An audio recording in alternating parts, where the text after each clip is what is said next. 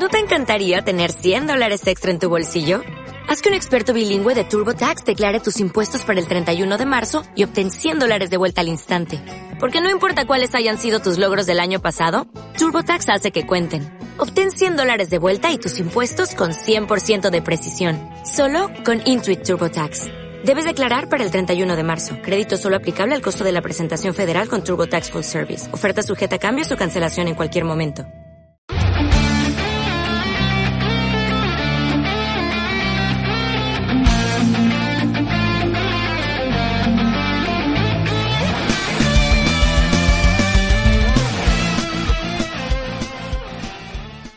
Hola, ¿qué tal? Bienvenidos a esta nueva edición. Esta vez hablando sobre Boku no Hero, episodio 16. Y aquí me encuentro con Elías. ¿Qué tal, gente?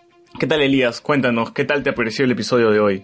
Ha sido un muy buen episodio, una, una, muy buena continuación que contribuye con la tensión ya generada en el episodio anterior, con ese cliffhanger que con el que terminó, y ahora lo está desarrollando. Así es. Muy buena, muy buena, muy buen desarrollo de, de eventos, eh, muy buena presentación de, de, personajes y desarrollo de los mismos, como en el caso de Stain, eh, una mayor exploración en Todoroki y este también el mismo Midoriya, en una situación de caos absoluto en la ciudad, ¿no?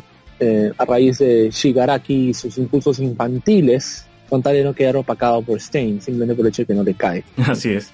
Y es un episodio que retoma el ritmo normal que tuvo la temporada, ¿no? Porque si bien la temporada se había centrado en el campeonato y cada episodio veíamos una batalla, batalla tras batalla, eh, estos dos últimos episodios han sido más de transición, con cierta información que, importante que se nos ha revelado, pero ahora sí regresamos al ritmo ¿no? que, que normalmente estaba con la temporada. Porque los Nomus han invadido a la ciudad y vemos que hay una batalla entre los héroes y los Nomus. Bueno, ya sabemos qué es lo que pueden hacer los Nomus, porque nos presentaron el final de la temporada pasada.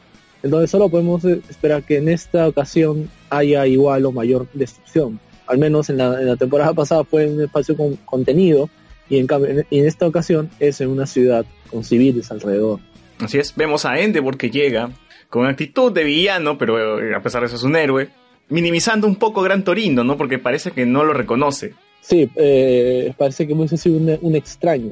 Ni siquiera se le ocurre como que fuera un héroe eh, que haya, haya trabajado antes que él. Es como si no hubiese existido. Claro, acá yo lo que planteo más o menos es que no lo reconoce porque en las visiones, en los recuerdos que tenía All Might sobre Gran Torino, se ve un Gran Torino más fornido, más imponente, mucho más grande, ¿no? Y bueno, este Gran Torino que se nos presenta en realidad es un Gran Torino muy pequeño, ¿no? Y de, parece que es débil también, solo en apariencia. Claro, en apariencia. Y por eso yo creo que, que, que no, lo no lo reconoce, más que no sabe quién es él.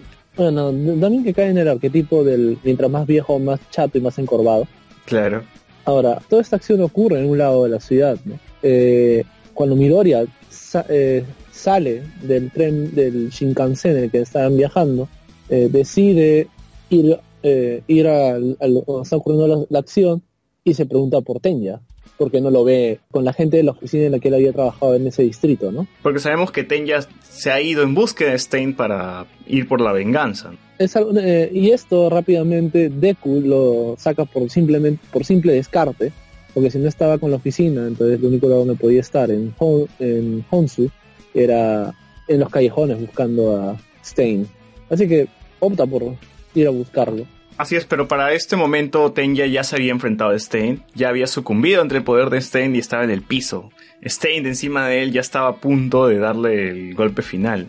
Y tenemos un flashback sobre Tenya y su hermano, ¿no? Que me gusta mucho esta actitud que tiene su hermano y cómo lo dibujan bien en, el anime como personaje. Que su padre le menciona que él tiene seguidores y el hermano de Tenya no lo ve como seguidores sino como un apoyo.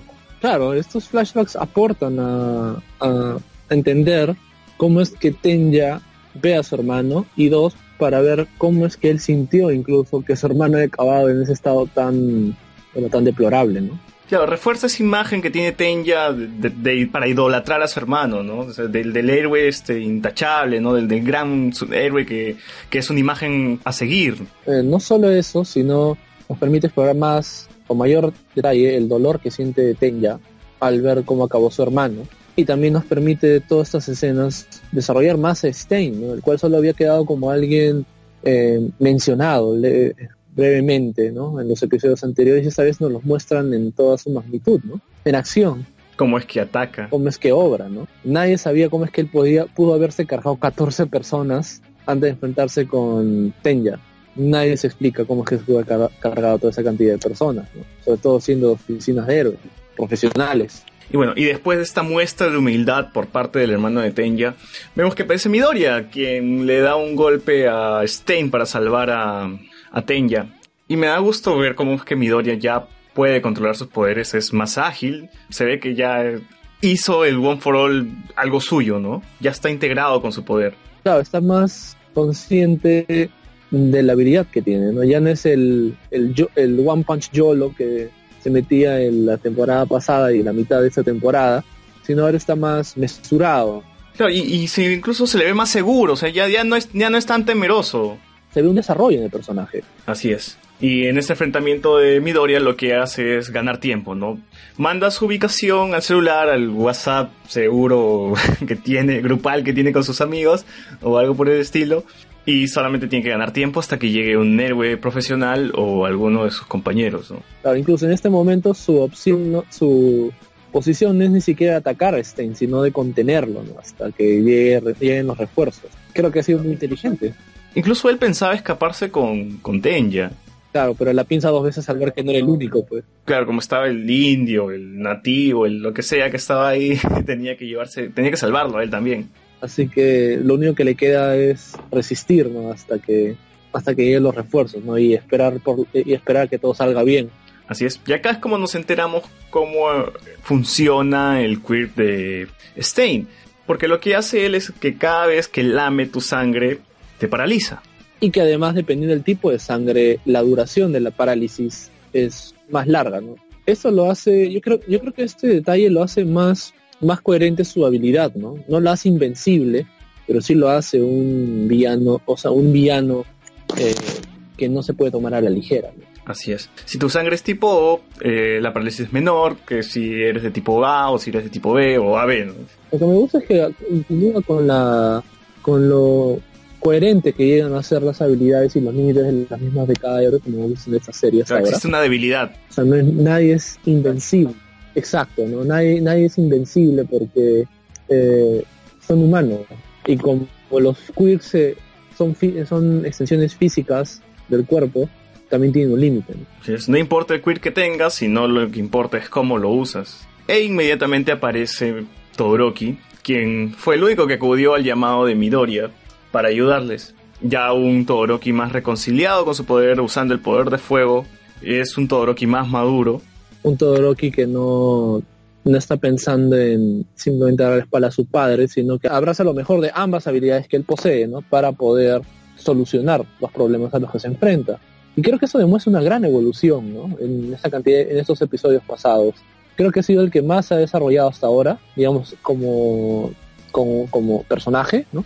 Porque es alguien que ha podido ya salvarse a sí mismo primero antes de salvar a otros, y está en paz todo aquello que ocultaba su mente hasta la mitad de la temporada ya fue resuelto. Así es. Y no, hemos necesitado un capítulo entero para saber cómo es que resolvió su problema, ¿no? Acá con un simple flashback de él conversando con su madre fue lo necesario para, para saber que él ya había superado sus problemas. Claro, no, no, no, no, no sueltan todo un episodio, ¿no? Y creo que eso es lo que hace muy bien, está haciendo muy bien hasta ahora esta serie, pero en este anime, es eh, eso precisamente, ¿no? Que solucionen concisamente y brevemente eh, esos detalles ¿no? que, que sustentan la evolución del, personaje.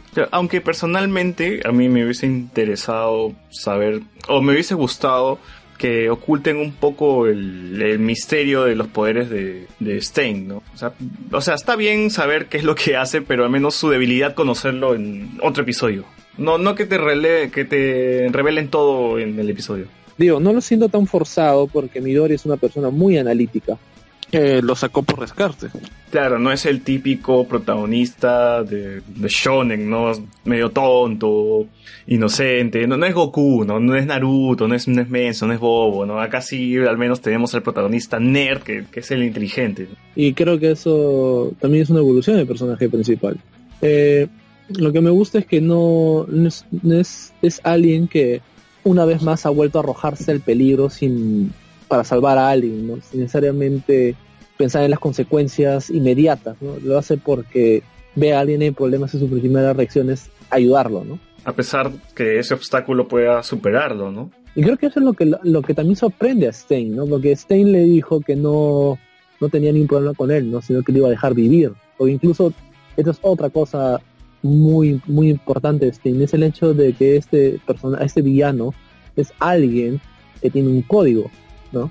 Es alguien que actúa en base a algo, a algo que cree, en lo que cree, ¿no? El hecho de haber simplemente separado a Tenya de cómo ve a Deku, eso ya es, eh, ya, te dice mucho ese personaje, como que ve a Deku como alguien más digno de vivir.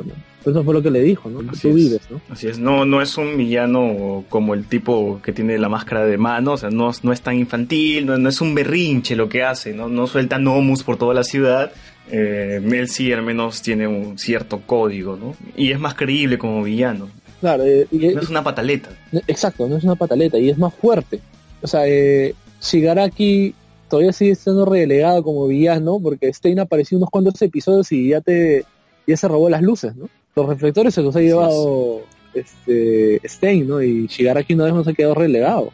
Así es. Ahora, en esta batalla que tiene mm, Todoroki, Deku y Stein, me, gusta mucho cómo funciona este co-op que, tiene, que tienen entre ellos. Porque Deku es el que ataca y más o menos Todoroki es el que lo defiende desde atrás, ¿no? Sí, eh, es como una lanza y un escudo. Y es, eh, trabajan muy bien, como tú decías.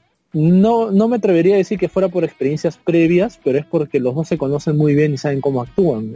Después del enfrentamiento del, torneo, que llegan a conocer de mejor manera las, habilidades del otro, eh, llegan a complementarse estas esos dos quirks tan, tan fuertes. ¿no? Justo estábamos conversando acerca de eh, el hecho de que incluso ellos puedan poner a raya a Stein, aunque sea un tiempo, es porque sus quirks son eh, muy particulares, ¿no? Si colocáramos a alguien de otra de la clase que no fueran ellos dos como Mineta, no podría dar un adecuado enfrentamiento, ¿no? Podríamos tener un Claro, o sea, Mineta ya tenía la batalla perdida, ¿no? La chica sapo, no, no sé.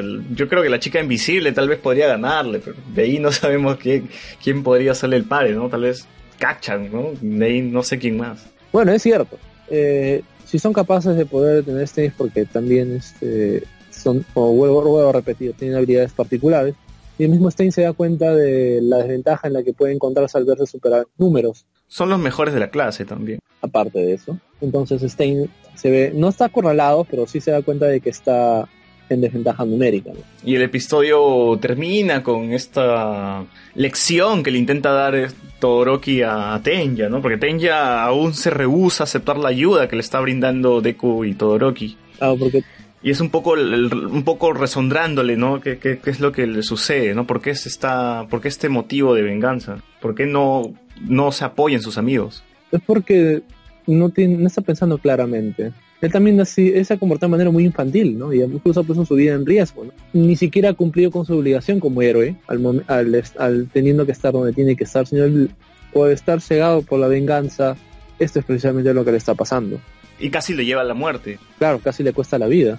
Y bueno, creo que esto ha sido todo por el episodio, ¿no? Sí, eh, ha sido uno muy bueno, la acción sigue fluyendo eh, y vamos a ver cómo lo desarrollan, ¿no? Recordemos que los Nomus están en otra parte de la ciudad, siguen peleando, ¿no? Y Stein todavía no ha sido derrotado.